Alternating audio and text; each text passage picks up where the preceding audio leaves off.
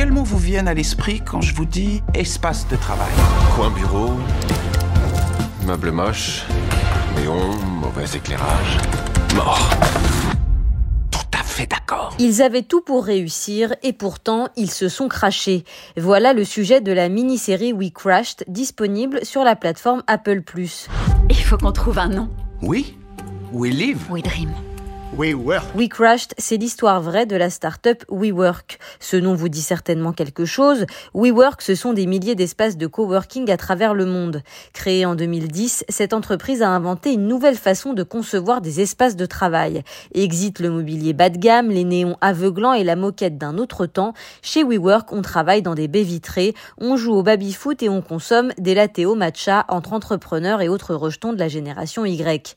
Malgré ce concept alléchant, WeWork c'est dans la réalité planté. La série créée par Lee Eisenberg et Drew Crevello raconte la grandeur et la décadence de cette licorne qui a atomisé le monde des startups dans les années 2010. Vous allez faire couler le navire.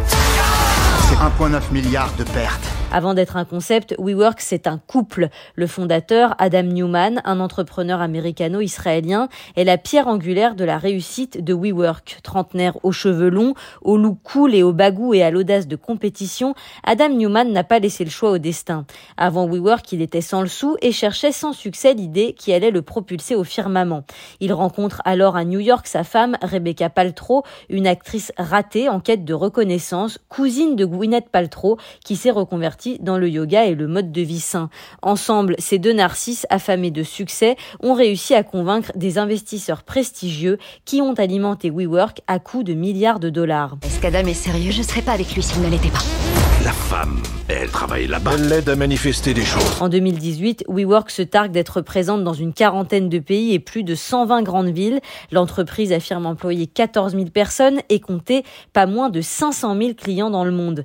Mais l'envers du décor est tout autre. Adam Newman dilapide les millions de ses investisseurs dans des jets privés, des fêtes aux allures de culte de la personnalité, de cadeaux faits à ses employés pour mieux les exploiter. Les plans sociaux s'enchaînent et les investisseurs demandent des comptes.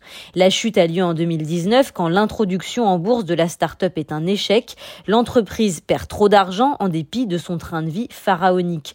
Et Adam Newman est finalement poussé vers la sortie avec un beau parachute doré de plus d'un milliard de dollars. Incarné par Jared Leto et Anna Tawai, le couple Newman est fascinant autant que détestable. La série décrit avec brio ce couple shakespearien qui ne recule devant rien pour asseoir son pouvoir. La série est dans l'air du temps, c'est une histoire vraie, faite de personnes réelles aux personnalités hors du commun.